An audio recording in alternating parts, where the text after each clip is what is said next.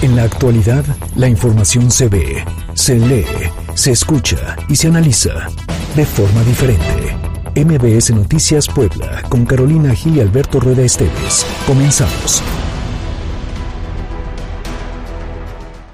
Mucho se ha dicho que es tiempo de las mujeres y coincido.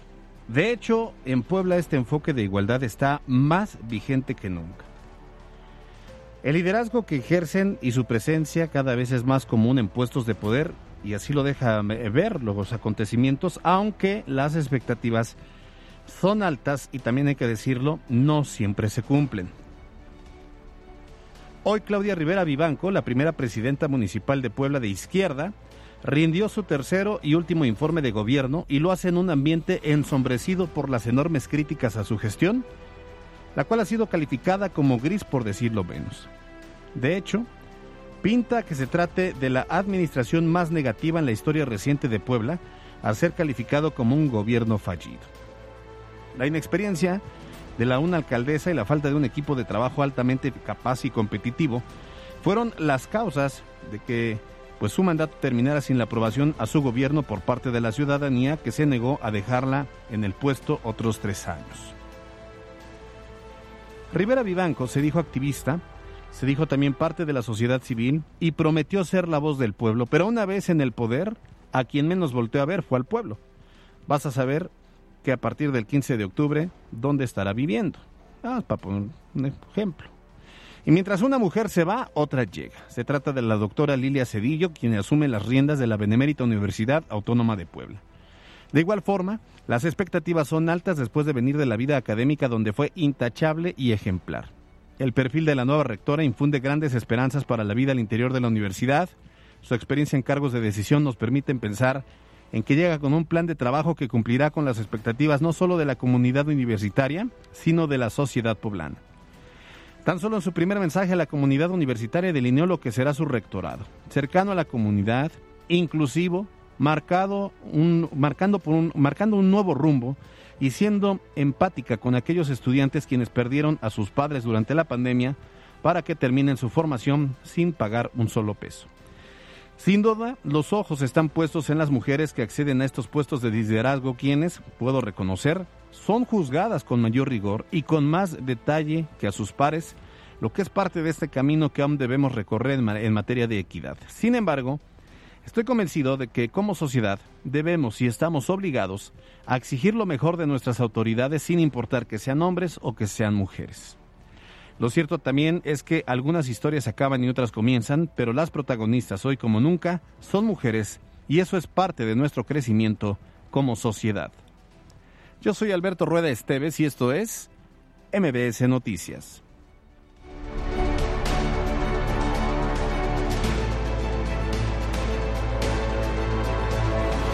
MBS Noticias Puebla, con Carolina Gil y Alberto Rueda Esteves. Información en todas partes.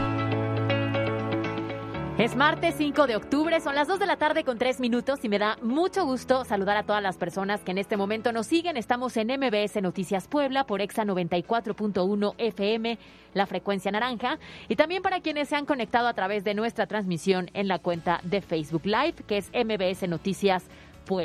Llegamos a martes, el quinto día de este mes, y me da mucho gusto saludar a mi compañero Alberto Rueda. ¿Cómo estás? ¿Cómo te va, Caro? Buenas tardes. Ya estamos listos con toda la información de aquí a las tres. Todas las noticias, toda la actualización. Ayer muy tarde se levantó WhatsApp Facebook e Instagram, ¿no? Seis horas. Sí, oye. Creo que es de las ocasiones en las que más tiempo ha tardado en reactivarse las redes sociales y creo que WhatsApp era lo que más generó complicaciones en el tema de la comunicación. Lo que decíamos ayer, la, dependencia que hay en muchos, algunos más, otros menos. Yo creo que del 1 al 10 yo ando como por el 6 nomás. O sea, a mí no me generó como demasiado ruido. Porque logramos migrarlo a otro. Ajá, ¿no? a Telegram, que también se cayó porque se saturó. pero pero oye, es, es como la nota mundial, más allá de las pérdidas económicas, eh, la, la pérdida de para Mark Zuckerberg, ¿no? El ofrecimiento de disculpas para todos los usuarios, ¿no? Porque salió y justamente... Irónicamente tuvo que usar Twitter para estar informando y después disculparse, ¿no? Claro. Pero bueno, llama mucho la atención. Entonces tenemos esta actualización. Y cómo la economía también, pareciera que no, me, lo comentaban en la mañana, como pues al final muchos negocios dependen de las, estas redes sociales. Claro. Pero no tienes cómo reclamarles, es un servicio gratuito. Por supuesto. Y durante seis horas dejaste de anunciarte, de tener contacto con cualquier persona que quiera hacerte un pedido, ¿no? Por ejemplo. Entonces, pero bien lo dices, ¿qué ocurre? Pues se cayó la red social y hasta que se recupere no hay mucho que hacer. Bueno, pues mientras yo pensé que era yo el único que me caía. No, Pero no, también- eres tú en Monterrey, en Puebla y las redes. las redes sociales. Oigan, estamos pendientes de su comunicación a través de las redes sociales, arroba mbs noticias pue, arroba cali-gil y arroba alberto rueda e y en la línea WhatsApp, que ahora sí ya está vigente, hasta ayer la dimos, pero pues ya después me di cuenta que no había ni caso. 22 25 36 15 35. Pero hoy sí se puede. Comentarios, sí. dudas, quejas, sugerencias, felicitaciones, lo que quieran a través de WhatsApp. Lo que tenía que decirnos ayer nos lo puede decir hoy, sin problema. Oye, ¿vamos todos a opinar? Me parece bien. Todos a opinar. Es patrocinado por Valiosamente es que tus hijos aprendan a pensar con programas de inteligencia, fomento de valores y sistema bilingüe. Instituto Mexicano Madero, Plantel Centro y Zabaleta. Conócenos, imm.edu.mx. Hoy en Todos a Opinar, la pregunta para que participen es, ¿cómo calificarías el desempeño del presidente Andrés Manuel López Obrador? Nuestras opciones de respuesta son bueno, malo, regular. Participa, comenta y comparte con nosotros a través de nuestras redes sociales arroba MBS Noticias Pue en Twitter y MBS Noticias Puebla en Facebook. Vamos todos a opinar. Todos a opinar. fue patrocinado por Valiosamente es que tus hijos aprendan a pensar con programas de inteligencia, fomento de valores y sistema bilingüe. Instituto Mexicano Madero, Plantel Centro y Zabaleta. Conócenos, imm.edu.mx. alguien que se dedica a navegar en redes, que está vinculado con el medio de, de los medios, pues. y las causas podrían estarse replicando en algún otro punto inme- inmediato a la zona del socavón, en la zona agrícola. Hubo un retraso en la entrega del biológico destinado para Puebla Capital, que es de la marca Sputnik. El día de mañana la libera aduana. Fue una- un proceso por el cual hay que reconocer la madurez de la comunidad universitaria. Fue un costo elevado y lo pagué con creces. Una guerra mediática y jurídica como nunca, como nunca se había visto en el estado de Puebla. Estas son las voces que hoy son noticia. Comenzamos. Los temas de hoy en MBS Noticias Puebla. La información. Y a menos de 10 días de finalizar su administración, esta mañana Claudia Rivera Vivanco rindió su tercer y último informe de gobierno como presidenta municipal de Puebla. En sesión solemne de Cabildo aseguró que durante su gestión no se dio a negociaciones con la oposición. Bueno, no había mucho que negociar, pero en su mensaje aseguró también que su administración fue austera e incorrupta, dijo. Siguiendo los principios de la 4T, no, pues ya valió. Y destacó que el precio por defender la autonomía municipal fue alto, pero que se va con la dignidad intacta. Fue un costo elevado y lo pagué con creces. Se sobrevino con ello un ataque al gobierno municipal y a su servidora como presidenta de esta ciudad. Una guerra mediática y jurídica como nunca, como nunca se había visto en el estado de Puebla. Las instituciones deben de estar al servicio del bien público.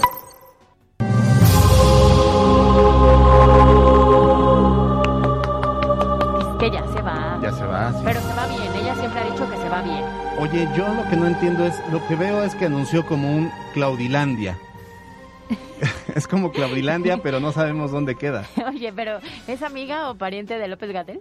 Es, ¿Es amiga o pariente de Andrés Manuel López Obrador? eh, es, es del mismo grupo, sí. Ah, con razón, sí. con razón, ahora lo entiendo. Gatelandia, Amlolandia y Claudilandia. O sea, Claudilandia. viven en un mundo que ya quisiéramos nosotros Que estar. no nos han invitado, No ¿eh? nos han invitado, pero Ni si nos invitan, vamos. No, no. No.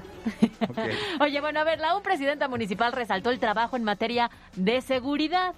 Informó que el 99% de los policías municipales aprobaron el control de confianza.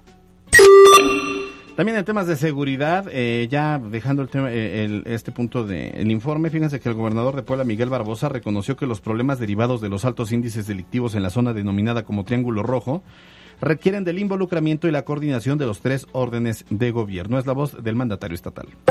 Que alguien vaya a pensar que es un asunto del Estado y no de la Federación. Es un asunto del Estado mexicano. Los temas en contra de la delincuencia son del Estado mexicano, de los tres órdenes de gobierno. Así se entienden, así son. Y por cierto, esta mañana se rindió el segundo informe sobre las investigaciones del famoso socavón. ¿Usted lo recuerda? Este que se formó en la comunidad de Santa María Zacatepec y que pertenece justamente al municipio de Juan Cebonilla. Bueno, pues todo parece indicar que se trata de un acuífero sano y es decir, el agua acumulada es limpia. O sea que podría ser de, podría pasar de Socavón a la laguna de Zacatepec. A la laguna de, Zacatepec. a ver, tanto así que de acuerdo con la Secretaría de Medio Ambiente, eh, que, donde su titular es eh, Beatriz Manrique, Ahí ha proliferado vida silvestre y ya se observa la formación de algas. Incluso se ven a patos y otros animales entrar y salir del hundimiento. Oye, Alberto, pero sí hay que hacer un llamado muy claro, ¿no? Porque, ojo, no vaya a ser que en cuestión de unos días, unas semanitas, la gente se quiera meter a nadar. No se puede. Hay una inestabilidad en el suelo que evidentemente eh, genera un riesgo, ¿no? Y al descubrimiento de oquedades, bueno, pues espera que en los próximos días el perímetro de seguridad sea mucho más amplio. Entonces paso del socavón a un punto turístico que nos sorprendió en su momento. Y lo que acaban de dar a conocer las autoridades no es para que la gente crea que después va a ser otro atractivo turístico. Porque ya veo a gente ahí con el camastro en una mano, con la sombrilla en la otra, caminando ya con su short y con el flotador, yendo ahí a la zona de Zacatepec y las causas podrían estarse replicando en algún otro punto inmediato a la zona del socavón, en la zona agrícola. Y los primeros estudios de la fase 1 arrojaron 14 anomalías circundantes al socavón. Por su parte, la secretaria de Desarrollo Rural, Ana Laura Altamirano Pérez, reveló que ya se encuentran listas las indemnizaciones para los ocho productores afectados en sus cosechas. A seis meses desde la aparición de esta afectación, también ya se encuentran listas las escrituras de la vivienda de la familia, que recordemos, pues su casa se encontraba en la periferia del Socavón y prácticamente ahí se fue una parte, entonces los tuvieron que reubicar. Es la voz de la Secretaría de Desarrollo Rural, Ana Laura Altamirano. La segunda fase corresponde a que una vez que se determinó el área de cercado perimetral de seguridad, eh, los productores que estuvieron dentro de este perímetro eh, también se llevó a cabo eh, su indemnización. No todos han recogido a la fecha su cheque.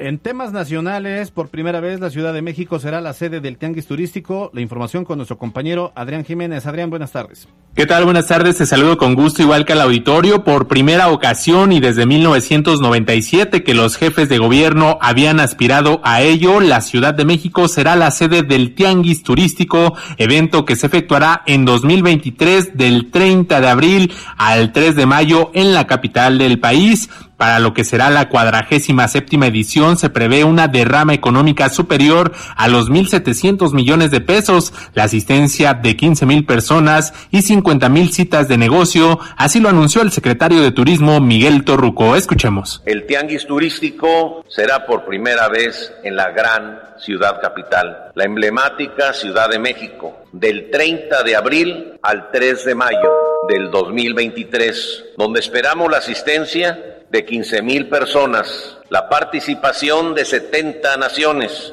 y alrededor de 3 mil compradores, así como la realización de poco más de 50 mil citas de negocios. Asimismo se prevé una derrama económica. En tanto, la jefa de gobierno, Claudia Sheinbaum, expresó su beneplácito con la tendencia en la creación de empleo de los últimos cuatro meses, la reactivación de los eventos masivos dada la cobertura de vacunación y la joya de la corona, el tianguis turístico que será un importante escaparate internacional, dijo, para el sector servicios que se vio severamente afectado por la pandemia. Y también pues el 2023, que es la joya de la corona, que es el tianguis turístico que es pues uno de los mejores escaparates que pueda tener la Ciudad de México a nivel internacional. Así que en estos momentos tan difíciles que ha vivido el sector servicios, restaurantero, el turismo en nuestra ciudad, vamos saliendo. Y lo más importante es promocionar esta gran ciudad que no le pide nada a ninguna otra ciudad del mundo. El pasado 27 de septiembre, la Ciudad de México fue elegida por unanimidad como sede para 2023. Este año el Tianguis Turístico será en Mérida del 16 al 19 de noviembre y en 2022 regresa a Acapulco donde se realiza de manera bianual. La información que les tengo. Buenas tardes. Gracias, muchas gracias a nuestro compañero desde la Ciudad de México, Adrián Jiménez. Bueno, pasamos a otro tema. MBS Noticias Puebla, con Carolina Gil y Alberto Rueda Esteves. Información en todas partes. Oye, Alberto, y justamente ayer dábamos cuenta que siendo el lunes 4 de octubre, pues eh, rindió ya protesta como la primera rectora de la Universidad, de la Benemérita Universidad Autónoma de Puebla, la doctora Lilia eh, Cedillo. Y evidentemente comienza una nueva historia en la universidad con un respaldo de la comunidad universitaria sumamente fuerte en la votación y que trae de cierta forma pues mucha esperanza a ciertos cambios que estaban esperando. Es correcto, sí, lo decíamos en la editorial, altas expectativas, nos da mucho gusto.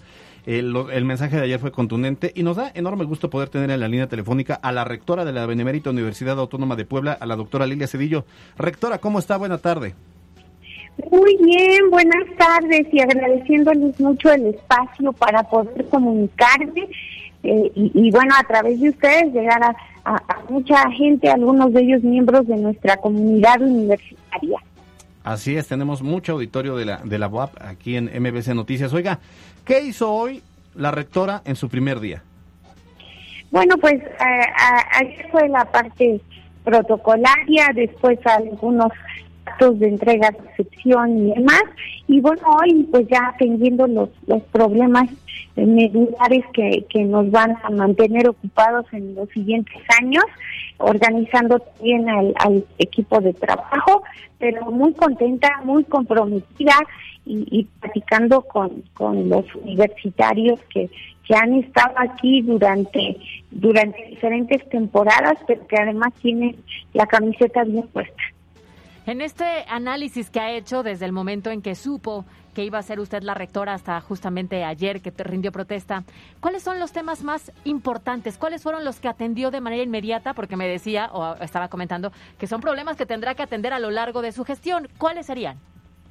Bueno, de manera inmediata, eh, a partir del lunes, vamos a enfocarnos en la renovación del Consejo Universitario.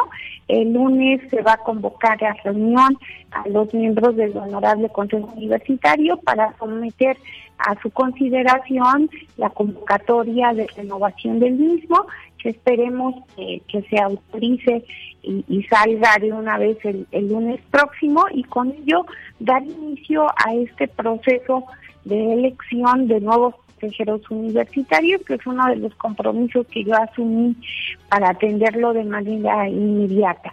Y bueno, eh, trabajando también en, algunos aspectos que tienen que ver con ese regreso seguro a, los laboratorios ahorita en, el futuro más cercano, al regreso a las clínicas.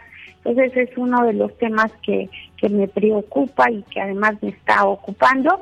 Y por otro lado, también atender el aspecto de la salud emocional. Entonces estamos ya trabajando en un proyecto para ello, para la brevedad posible poderlo echar a andar también.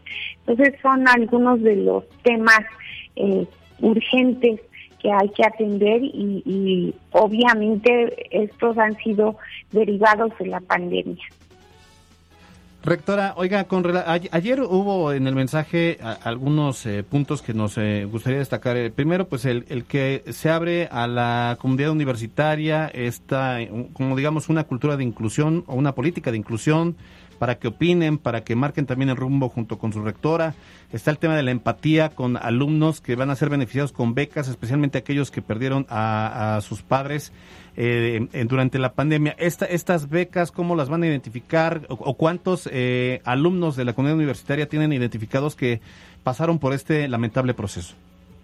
Bueno, de hecho, en la administración pasada, el doctor Esparza eh, apoyó a jóvenes que habían perdido a alguno de sus padres.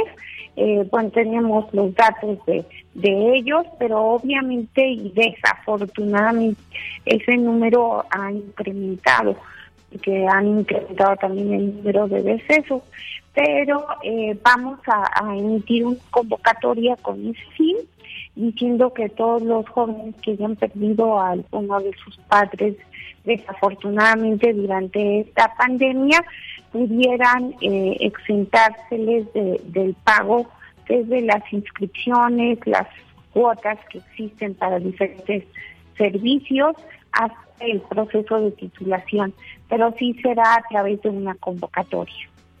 Rectora, ¿cuál será el factor diferenciador con algunas otras administraciones. Digo, me queda claro que usted ha recorrido la universidad, ha vivido la universidad, ha estado en diferentes áreas, lleva una amplia trayectoria. Entonces, ¿qué ha visto que tal vez no ha funcionado en otras administraciones que usted lo va a hacer diferente? Bueno, de hecho, algo que, que, los jóvenes universitarios mencionan muy frecuentemente es que ellos requieren de procesos administrativos más ágiles. Entonces nos vamos a enfocar a agilizar muchos de esos trámites administrativos que tienen que ver con constancias, con eh, el proceso de titulación, con planeación también en cuanto a las cargas académicas, porque es, eh, bueno, creo que la ventaja que yo tengo es que eh, estoy siempre en contacto muy cercano con los estudiantes y, ellos me han comentado desde, desde hace bastante tiempo este, pues su, su preocupación porque no pueden cargar las materias que requieren lo cual tiene que ver obviamente con un proceso de planeación y también en la etapa presencial con la disponibilidad de espacios físicos, ¿no? De salones, por ejemplo. Entonces, eh, un, un, una inquietud de los jóvenes nos lleva a atender como en cadena una serie de necesidades y es precisamente ese enfoque el que queremos dar, o la cercanía con la gente y que la gente nos esté manifestando sus preocupaciones y sus necesidades. Por eso hemos pensado en la figura de un buzón directo con la rectora para que yo me siga enterando de sus necesidades y sean atendidas, pero también por eso he decidido seguir dando clases porque el mejor termómetro para saber si uno está haciendo bien las cosas o algo está fallando son los alumnos, son la cercanía con ellos. ¿Le va a dar tiempo, rectora, entre la clase y el rectorado? Pues yo espero que sí, siempre he sido una mujer que se da tiempo para todo. Ah, qué bueno. Entonces, a, a, lo mejor, este, como ahorita lo estoy haciendo, atiendo a mis grupos o muy temprano o muy noche, este, con, con la modalidad virtual, pues aprovecho para dar clases de 7 de la mañana a 10 de la mañana y en la noche igual de 7 a 10 de la noche. Entonces espero espero seguir con, con ese ritmo y, los sábados pues también los dedico a las clases. Mire nada más. Oiga, en la mañana, en la conferencia de prensa del gobernador Miguel Barbosa, se refirió a usted, o más bien al inicio del rectorado que desde ayer usted ya asumió las riendas. Esto fue lo que dijo el gobernador. La felicito. Fue una, un proceso por el cual hay que reconocer la madurez de la comunidad universitaria de manera democrática y bajo una situación excepcional de haber electo por vías electrónicas. Pues ahí está un proceso muy bien, transparente. Rector, en este sentido, ¿cómo será entonces la relación que lleve con el gobierno del Estado?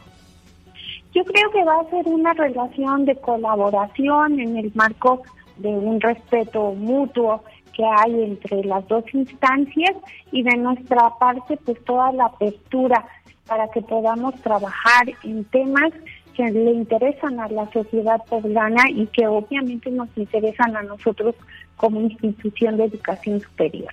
Entonces vamos a trabajar así con esa disposición y esa, e, e, e, ese compromiso de respeto mutuo y yo creo que las cosas van a funcionar muy bien. Estamos platicando con la doctora Lilia Cedillo, quien es eh, rectora de la UAP. Oiga, por último, nada más, usted que aparte eh, analizó o estudió, investigó el tema de la COVID-19, saber, ¿tienen ya considerado el regreso presencial o por, por lo menos el modelo híbrido para el siguiente año, el siguiente cuatrimestre? Yo creo que sí, es, es muy probable que así lo hagamos, porque bueno, también ya está en puerta el, proceso de vacunación en de 18 años en adelante, y bueno, nada más nos quedaría el tema de las preparatorias que son ahorita vulnerables, pero esperamos que ya podamos el año que entra regresar de manera presencial, sobre todo en aquellos programas educativos con una carga presencial fuerte, como es el caso del área de la salud, con los laboratorios y clínicas, en el área de ciencias naturales, con laboratorios y en el área de las ingenierías. Entonces, con, con ellos yo creo que empezaríamos. Eh, platiqué hace un rato con, con el presidente de la comisión COVID para que empecemos a, a trabajar ya también visualizando ese, ese posible regreso y sobre todo para echar a andar los protocolos de seguridad y las adecuaciones de estos espacios, porque estos espacios tienen que ya ser adecuados para que el próximo año, a partir del semestre que inicia, ya sean espacios ya seguros para el retorno de los jóvenes.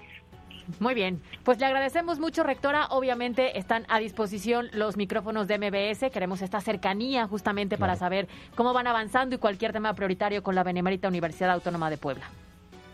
Muchísimas gracias. Me da mucho gusto estar con ustedes y a través de este medio que los universitarios eh, tengan información de primera mano. Gracias, de verdad.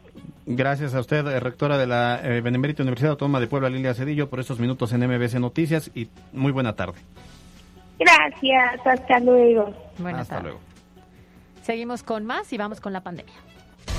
La pandemia en Puebla. Precisamente en temas de la pandemia, esta mañana el gobierno del estado reveló que emitirá una denuncia formal co- en, en contra de quien o quienes resulten responsables de estar comercializando con supuestas vacunas contra la COVID-19. Es la voz del gobernador del estado. Alguien que se dedica a navegar en redes, que está vinculado con el medio de, los medios, pues. ¿Trabajaba dónde? No voy a decir su nombre, ¿eh? Ah, pues era asistente de una diputada en el Congreso local. Y está vendiendo vacunas, el muchacho se está anunciando. Ya le pedí a, a la secretaria, a la Comunidad de Comunicación, que dé cuenta de este asunto a la Fiscalía General del Estado. Alberto, y no quisiera decirlo, pero parece que en este espacio lo anticipamos. Porque, a ver, para los que ya tenían listo el bracito para recibir la primera dosis de la vacuna contra la COVID-19, en esta jornada anunciada para la capital poblana y la zona metropolitana, pues, ¿qué, qué creen? No, ¿en que serio? siempre no. ¿Cómo? Pero esta vez no tiene que ver el gobierno federal. Ah, bueno, no, esa es la... es que el problema, ¿sabes cuál fue? Que el problema fue en la aduana. Ah, ok. O sea, hubo un retraso en la aduana y entonces por eso el envío de la vacuna Sputnik pues no está hasta el momento. Se pensaba que se comenzaría en estos días eh, ya con la aplicación del biológico, pero se tendrán que esperar hasta el próximo viernes para que Ándale. inicie ahora sí la campaña correspondiente. Bueno, entonces resulta que la Secretaría de Salud dijo que del millón de vacunas que se espera recibir van a llegar 725.250 dosis contra la COVID-19, de las que son 92 99.450 de Pfizer para segundas dosis, 375.800 de AstraZeneca para primeras y segundas dosis y 250.000 de Cancino para vacunación en zonas rurales. Vamos a escuchar la voz del doctor Martínez, quien es el secretario de Salud. Hubo un retraso en la entrega del biológico destinado para Puebla Capital, que es de la marca Sputnik. El día de mañana la libera aduana y la COFEPRIS. El día jueves estamos ya distribuyéndola para iniciar el día viernes en Puebla Capital en los ocho puntos masivos. Oye, Alberto, es que recordarás que el presidente de la República dijo que había suficientes vacunas, había abasto, había casi de sobra. Y Sí. resulta que otra vez para Puebla, pues no las hay en tiempo y forma. Sí, fíjate que los primeros días de enero se iniciaron las campañas de vacunación contra el coronavirus y desde entonces pues prácticamente 2.294.657 personas tienen el esquema de vacunación completo contra la COVID-19, o sea, solamente el 58 el 51.8% quiere decir la mitad, casi un poquitito más de la mitad. Bueno, a ver, esto quiere decir que el 20, en 26 días tendrían que completarse los esquemas de vacunación de 2.134.615 personas, recordando que hay población de 18 a 29 años de edad que no ha recibido la primera dosis. A ver, en otras palabras, tienen que hacer en 26 días lo que no se logró hacer en nueve meses, porque es, la correcto. promesa del presidente de la República, que terminando octubre, pues prácticamente todos tengan la aplicación de las dosis. Es correcto. Y ojo, ojo, mucho ojo, porque los especialistas estiman que la inmunidad de rebaño de la que ya hemos hablado en este espacio se alcanza hasta con el 80% de la vacunación que ya tengan las dos dosis. O sea, no una, sino las dos completos. Pues tal parece que a alguien no le ha quedado claro y ya hasta anunció que el 20 de noviembre va a haber un evento masivo Porque ahí en la plancha falta, del. Zócalo porque ya hace falta. Claro. Urge, urge. Entonces, a ver, ¿qué es lo que se logra hacer en 26 días y en nueve meses? Pues por unas o por otras, ya sea la aduana, ya sea la logística, ya sea la cadena de refrigeración, bueno, pues no llegaban todas las vacunas. El problema es para qué viene a decir que ya, ya hay millón y ¿para qué nos tantas de viene a prometer vacunas. lo que no nos va a cumplir? Pero la culpa no es de él, de nosotros que le seguimos creyendo. Por cierto, hubo 65 decesos y 857 contagios durante eh, las últimas 72 horas. MBS Noticias Puebla, con Carolina Gil y Alberto Rueda Esteves.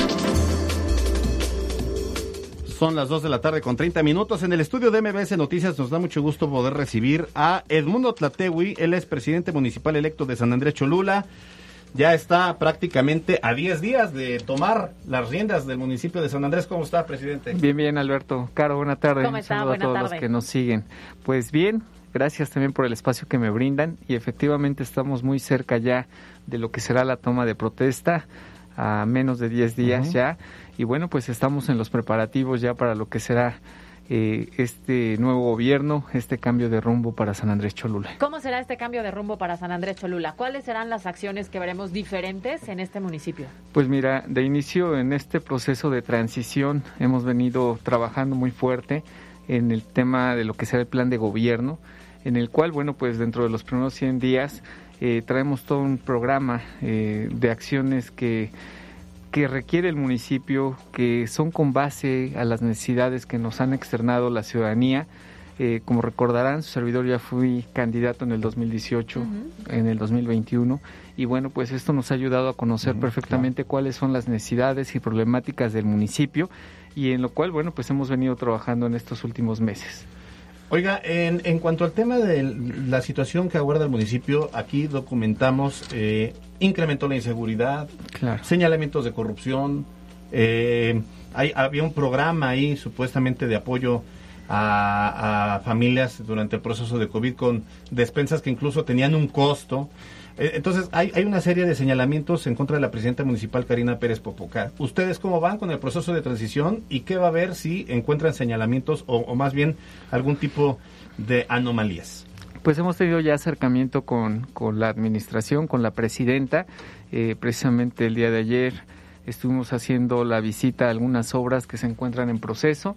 El día de hoy platicamos, nos reunimos nuevamente y platicamos acerca de algunos temas que son de interés, tanto para la administración saliente como entrante.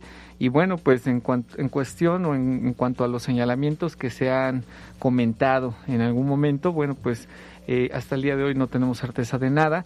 Nosotros eh, nos hemos comprometido a llevar a cabo una transición respetuosa, transparente también, por supuesto, en la cual, bueno, pues con una madurez política podamos llevar a cabo este proceso que finalmente eh, beneficia al municipio. Y bueno, pues haremos la revisión correspondiente. No sabemos todavía qué hay exactamente. Y bueno, pues nosotros más que enfocados en lo que podamos señalar, vamos más enfocados en lo que podemos hacer a partir del día 15 de octubre, que inicia nuestra responsabilidad y en la cual, bueno, pues todos los ciudadanos sanandeseños han externado eh, pues esa, esa esperanza, esa gran expectativa que se ha generado en torno al proyecto que encabezamos y por lo cual, bueno, pues estamos obligados a generar resultados desde el primer momento. Hay recursos, digo, el tema de los recursos es muy importante. Y no es que aquí seamos mal pensados, pero en muchas administraciones vemos pues como que el año de Hidalgo siempre, ¿no? Que ya cuando se van, se van ellos y se va todo. ¿Hay con qué? Pues mira, la verdad es que tampoco tenemos el, el dato exacto. Por ahí vimos algunas declaraciones en las cuales se nos dejaba lo de la nómina prácticamente de un mes. Y ya. Eh, nosotros desde el primer momento tenemos que llegar a activarnos, recaudar, empezar Claro. a recaudar. Eh, es un gran compromiso el que tenemos con la ciudadanía y no es válido para nosotros el decir es que no me dejaron recurso, es que no había nada. Pero, pero debe haber Hay un ser- cálculo presupuestal, ¿no? Porque si le dejan un mes, tiene mes y medio todavía que tendrían ustedes que generar propios recursos de impuestos. Por supuesto, digo, la verdad es que, eh, como todos sabemos, San Andrés Cholula pues, ha sido uno de los municipios que, que mejor recauda eh, a nivel estatal y bueno, pues nosotros vamos también, eh, pues, conscientes de que no será fácil, pero tampoco puede ser un argumento para decir es que no se pudo hacer, es que no, no podíamos. Hay que ser claros, eh, normalmente, y bien lo comentabas, Caro, en los cambios en- de gobierno, en las y más en este caso que es una este, alternancia, bueno, pues sabemos que de repente hay dificultades, pero bueno, pues hay que ser positivos y con la ayuda de los ciudadanos, quienes pues también estarán otorgando la confianza al gobierno que representaremos, pues sacar adelante los compromisos y el programa de los 100 días que te hemos preparado. Eh, estamos platicando con Edmundo Tlategui, quien es eh, presidente municipal electo de San Andrés Cholula, quien ganó la elección eh, cobijado por el PAN, por la alianza, ¿no? ¿PAN, PRI, PRD o solo PAN? PAN, PRD. PAN, PRD. Únicamente PAN, PRD. Oiga, ¿y cuáles van a ser entonces estas primeras acciones? ¿Cuál va a ser la primera acción que va a, a implementar a partir del día, digamos, el 16 de octubre y después cuál es el plan estratégico en los primeros 100 días? Pues mira, dentro de los problemas que más fuertes que hoy tiene San Andrés Cholula, el tema de la inseguridad que vive, bueno, es uno de los más fuertes en los cuales, bueno, pues a partir del segundo día de administración estaremos dando a conocer nuestro plan estratégico de seguridad municipal en el cual, bueno, pues daremos a conocer cuáles serán las acciones que implementaremos a toda la ciudadanía y a su vez, como también lo he comentado, solicitándole su participación. Hoy la inseguridad o este problema que vive el municipio y no solo el municipio no requiere o no depende únicamente del esfuerzo y las tareas que realice un gobierno, ni siquiera municipal, sino ni estatal ni federal, sino también del trabajo conjunto con la ciudadanía, Claro. eh, genera una corresponsabilidad para generar esa seguridad que buscamos para San Andrés Cholula. Muy bien, pues esta tarde estamos platicando con Edmundo Tlategui, quien es presidente municipal electo de San Andrés Cholula y que esperamos tenerlo de manera constante en este espacio, ¿no? Que ya luego cuando llegan, Uy, este, sí. ya nos cuesta mucho trabajo. Entonces aquí la intención es tener los micrófonos abiertos eh, para cualquier problemática y cualquier tema a tratar en el municipio. Con mucho gusto estaremos por aquí, cada vez que nos hagan la invitación. Eh, buscamos ser un gobierno abierto, un gobierno cercano a la gente y en ese aspecto, pues con la transparencia de las acciones que vayamos realizando, pues también compartirlas para que a su vez la misma ciudadanía se vaya involucrando. Pero, pero un gobierno abierto y cercano de acción, ¿correcto? Porque De luego acción. viene, todos nos han dicho lo mismo, Eh, ¿estás de uy, sí acuerdo? es el discurso, ya se todos la- nos dicen que- lo mismo y ya de pronto se complica el tema, entonces, pero de acción. Pues mira, la verdad es que eh, precisamente el día domingo terminamos una gira que realizamos por el municipio, una gira que nombramos de agradecimiento y la cual, bueno, pues nos sigue permitiendo estar con la gente cerca y fue un compromiso que, que llevamos de- en campaña de decir cuando ganemos vamos a regresar y en esta gira que realizamos, bueno, pues nos hemos comprometido a regresar ya en funciones. Muy bien. Eh, establecer el tiempo nos llevará poco, o sea, en pocos días estaremos estableciendo cuándo estaremos regresando nuevamente a las comunidades, seremos un gobierno cercano, en acción, como Muy tú bien. lo comentas. Muy bien, pues ojalá que sea, que sea, que venga lo mejor para San Andrés Cholula, son nuestros mejores deseos. Pues muchas gracias. Gracias, a Gracias, tarde. Tlategui por estos minutos en MBC Noticias. Vamos a un corte, regresamos, tenemos más. Estás escuchando MBS Noticias Puebla con Carolina Gil y Alberto Rueda Esteves. Información en todas partes. En un momento regresamos. MBS Noticias Puebla con Carolina Gil y Alberto Rueda Esteves. Información en todas partes. Continuamos. Son las 2.42. Mariana Flores nos presenta en contexto por qué octubre es considerado. Ah, no, perdóname.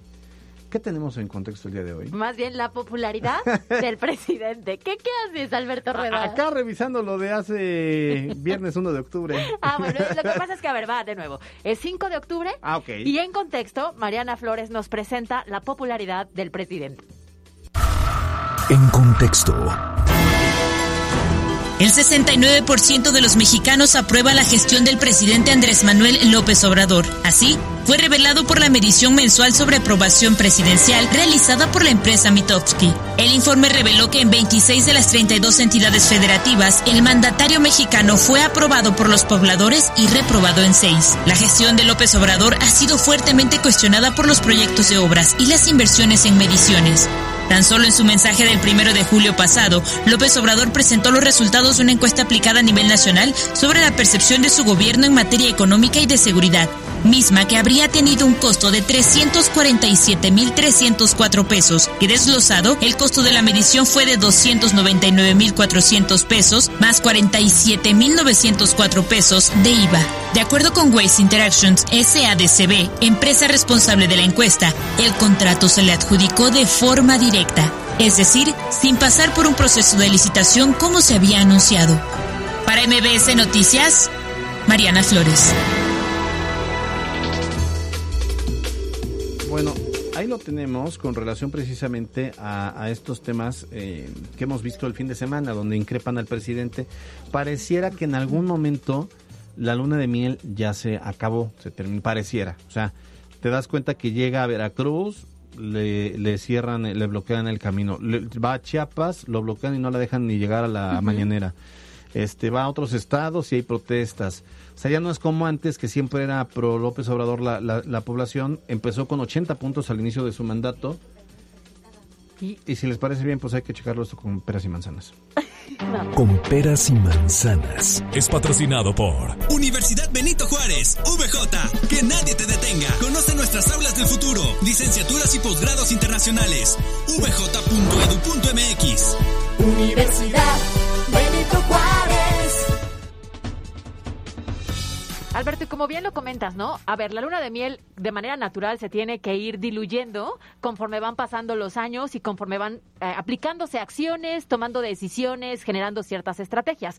Pero la realidad, bien lo dices, a pesar de llevar tres años, la caída no ha sido tan estrepitosa como posiblemente se hubiera pensado por algunas decisiones y después de la pandemia. Arrancó con más o menos 80 puntos y ahorita a la mitad del sexenio anda por los 60 puntos. O sea, 20 en tres años. 20 en tres años. Siguen siendo puntos eh, muy positivos. Ahora, a mí lo que me llama la atención es, decíamos, llega, parecía que se terminó la luna de miel porque ya llega a, donde va a hacer giras de trabajos y siempre hay protestas. Antes eran porras, aplausos, globitos y ahora ya es protesta con pancartas porque siempre hay un tema de gente que no le ha cumplido de una u otra manera. Violencia en algunos puntos, eh, falta de trabajo, eh, vacunas. vacunas y de repente llega a Puebla el domingo en, en Huauchinango, ya lo mencionábamos, lo relatábamos, y entonces la gente, porque está mencionando él diciendo que pues va a hacer, está ahí porque está haciendo un balance y que ya no es como antes y que ahora los apoyos llegan directos y que llegan sin intermediarios y que llegan a la gente que de verdad lo necesita y que resultó damnificada y resulta que le dan portazo, entra un grupo de pobladores que no fueron incluidos en, en, la lista de beneficiarios para como afectados del, del huracán Grace y me llama a mí poderosamente la atención que la gente llega muy enojada, se le acerca y él controla el escenario y terminan todos diciendo viva Uchinango, viva Puebla, viva México. O sea, trae un control de las masas impresionante. Pues tiene un discurso, creo que dirigido precisamente para este sector de la población, ¿no? O sea, es un golpeteo constante en las mañaneras y en sus declaraciones en contra de la clase media.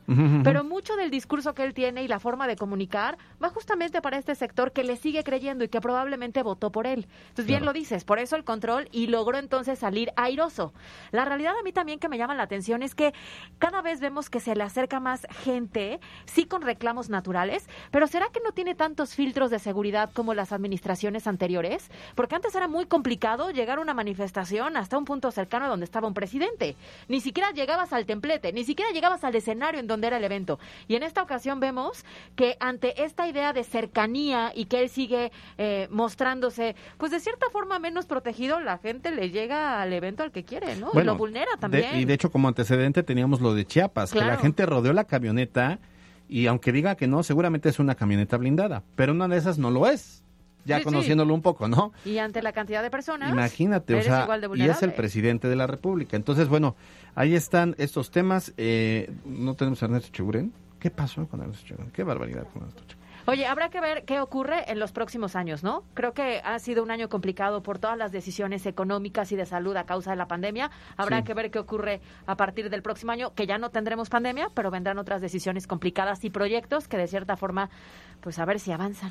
Oye, y vamos a analizar la encuesta que lanzamos y que hubo mucha participación. La pregunta es, ¿cómo calificarías el desempeño del presidente Andrés Manuel López Obrador? Y la respuesta es el 63% nos dice que malo, el 24% nos dice que bueno y el 13% nos dice que regular. Imagínate, entonces ahí hay una valoración en, en el sentido de que quienes participaron en esta encuesta, pues sí consideran que su gobierno ha sido malo por una u otra razón. Pues ahí está. a ver, hay algunos comentarios, vamos a ver. A ver, ¿qué dice la gente? ¿Por qué es bueno o por qué es malo? Dice, es el peor de la historia. Dice, ja, ja, ja, ja, ja, ja, esto y sus encuestas a modo. Pues si da más una pregunta, no cabe duda que les duele. Ya no tener el chayote. ¿Chayotes servidos? Pobres, qué cosas. Dice ahí. Oye, Sergio Ah, dice... alguien con 23 seguidores. ok. Sergio 99087 dice que está de la... Por no decir su Oh, gobierno. oh, que la canción, que no anden de groseros. Les faltó la opción pésimo. Muy bien, pues eh, gracias por la participación, pero ahí lo tienen. Fue solamente una pregunta, no hay nada de tendencia. ¿Cómo calificarás No el desempeño modo. del presidente Andrés Manuel López Obrador? Bueno, malo, regular, todos, el 63% dijeron malo. Muy bien, vámonos a los deportes con Miren Lozada. Con peras y manzanas. Fue patrocinado por Universidad Benito Juárez, VJ. Más de 25 años de experiencia nos respaldan. Conócenos, vj.edu.mx. Universidad Benito Juárez. En la cancha con Miriam Lozada. Muy buenas tardes, Caro Alberto. Iniciamos con las noticias deportivas. El pasado viernes por la noche en el Estadio Cuauhtémoc, la franja y la máquina igualaron a un gol, en donde el equipo poblano se impuso al frente, gracias a la anotación del chileno Pablo Parra. No obstante, Brian Angulo igualó los cartones para Cruz Azul cuando agonizaba el primer tiempo. Ya en la segunda mitad, el peruano Yoshimar Yotun se hizo expulsar dejando con 10 elementos a Cruz Azul, situación que aprovechó Puebla para generar oportunidades más claras al frente de la portería de Jesús Corona, quien convirtió en una de las figuras del partido en la parte complementaria. En más resultados de la Liga MX de la jornada número 10, Tijuana y Mazatlán igualaron sin goles, mientras que en el resto de los resultados, Atlas derrotó 2 por 0 a León, Tigres y Pumas igualaron sin anotaciones, y lo mismo sucedió en el Clásico Nacional entre América y Guadalajara. Y ya para el domingo, Atlético de San Luis pegó dos goles a uno como visitante a Toluca, mismo caso de Monterrey que se impuso 2 por 1 a Santos. El piloto británico Lewis Hamilton se llevó la bandera cuadros en el Gran Premio de Sochi de la Fórmula 1, obteniendo de esta forma hasta 100 victorias en el máximo serial automovilístico del mundo. El podio lo completaron Max Verstappen y Carlos Sainz, mientras el piloto mexicano Sergio Pérez culminó en el noveno sitio luego de una serie de combinaciones como errores propios de su equipo y la lluvia que impidieron escalar posiciones. Este fin de semana se llevaron a cabo duelos internacionales como la Liver Cup de tenis, donde los tenistas representantes de Europa se impusieron a los tenistas del resto del mundo. En tanto, en la Ryder Cup, el bloque de los Estados Unidos logró la victoria sobre los golfistas de Europa. Y finalmente les platico que esta noche en punto de las 19 horas en el estadio Nemesio 10, las enfranjadas del Puebla visitan a las Diablas Rojas de Toluca en un partido más complicado para las visitantes, ya que se registraron seis casos de COVID en las futbolistas importantes, por lo que quedaron descartadas de esta convocatoria y únicamente con plantel de 16 jugadoras tratarán de traerse los puntos de un estadio siempre complicado para las poblanas. Por el momento, hasta aquí las noticias deportivas. Yo soy Miriam Lozada y nos escuchamos la próxima. En un momento regresamos. Estás escuchando MBS Noticias Puebla con Carolina Gil y Alberto Rueda Esteves. Información en todas partes. Continuamos en MBS Noticias Puebla con Carolina Gil y Alberto Rueda Esteves. Información en todas partes. La Chorcha Informativa. De la tarde con 57 minutos. Yo traía un tema preparado para la chorcha. A ver, cuéntalo. Pero miren, la verdad es que quiero saber por qué en este lugar, por qué en este programa hoy tuvimos que trabajar cual paracaidistas. Porque no nos permitieron la entrada a la oficina. ¿Qué pasó? Portazo. ¿Por qué? Porque es, este, es VIP. Ah, es VIP, no Sí. tenemos credencial para ingresar. No, ustedes son clase media. La... la realidad es que Alberto Rueda dejó a toda la producción afuera de la oficina en este día. Es de que fue sin querer. ¿Recuerdan que siempre decimos que es como Albertori? Pues aquí también, señores, se nos cumplió. A ver, cuéntanos, cuéntanos qué Que nos cuente que la jefa de información. A ver, A ¿qué ver. pasó? ¿Llegaste y qué ocurrió? Hola, hola. Sí, ya. Ah, Ahí está, ahí está. Ahí está. Sí, pues llegué A ver, para tempranito empezar, ¿a como qué hora siempre. llegaste? Para saber si- Temprano, Ah, no, ¿qué es temprano, temprano? temprano, los antes que tú. es lo de menos porque no tenemos mucho tiempo. Llegué temprano, como siempre. Ok, ok, ajá. Traté de ingresar a la oficina y de repente la puerta pues no abría. Entonces me di cuenta que estaba cerrada con llave. Muy diligente yo fui con el contador a preguntarle, ¿me puede prestar la llave para abrir a la oficina? Y entonces se me queda serio, muy serio viéndome y me dice, no, no puedo. Y yo, ¿por? Y entonces me responde, la llave la tiene Alberto desde ayer. Y en ese momento ya mi mundo colapsó y dije, ya, la, la, la. Claro, Bye, no, ya. Pero ¿sabes cuál es el problema y lo que a mí me agobia? Había toda una estrategia para evitar que esto ocurriera, pero hubo un problemita. No avisó. Se le olvidó decirnos. ¿Qué ocurrió, Alberto Rueda? Cuéntanos. Pues es que resulta que le dejé la llave muy temprano para que pues ella pudiera venir e ingresar y realizar sus actividades. En un lugar correcto. En un lugar correcto. Protegido. Sí, totalmente. Nada más se me olvidó avisarle. Ah, ella no sabía. o sea, se lo dejé ahí en un teléfono este, para que no sea que sus niños fueran a agarrarla y así. Este, y dije, no, aquí no corre riesgo ella las podrá tomar, podrá acudir y Muy trabajar. meticulosa la decisión. ¿Quién sabía eso? ¿Quién sabía eso? Pero se me olvidó avisarle. me olvidé avisarle que pues ahí le dejaba la llave. Bueno, pues te agradecemos, ¿eh? Sí. Y llegó, además, siempre llega con un poquito de antelación. Bueno, estos días los dos han estado como muy ocupaditos, ¿no? Ah, no, no, no. no la verdad es que yo ayer, siempre llegan muy tempranito. Yo ayer llegué bueno, con, con tiempo suficiente. Del presidente y todo, estaba yo acá a las bueno, bueno. yo acabo de decir que este día. ¿Qué? Ya nos está mal. ¿Por qué le abres el micrófono a la productora? Sí, cierto. ¿Por qué, Charlie?